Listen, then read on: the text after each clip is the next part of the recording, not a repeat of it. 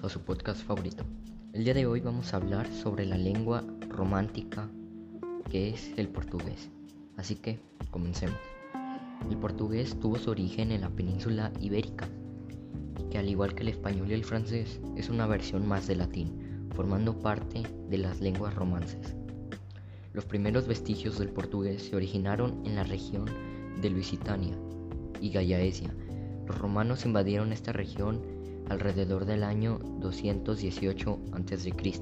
y trajeron consigo un latín vulgar que rápidamente se impuso sobre las lenguas originales de la región. Hoy en día la mayoría del léxico del portugués proviene de esta versión del latín y solo un pequeño porcentaje corresponde a términos de los idiomas que se hablaban antes de la invasión.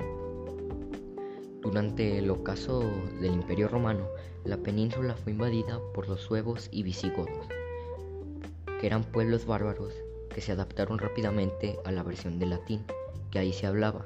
Esta fue la base para que el galaico portugués que se cree, gracias a los suevos, se diferencia significativamente de sus lenguas hermanas como el español y el catalán.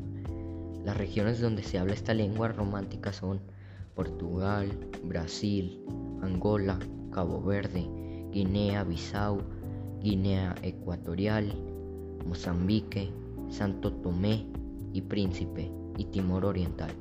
La palabra más larga del portugués contiene 46 letras, en la cual se refiere al estado de la persona que sufre una enfermedad generada por aspirar cenizas volcánicas.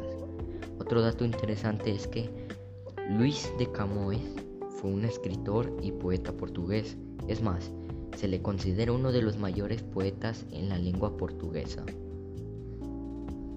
Yo aprendí mucho sobre el portugués, no sabía nada sobre su lengua ni sus orígenes, a lo mucho solo sabía decir hola, buenos días. Gracias a este podcast me di cuenta de la historia que tiene cada lengua.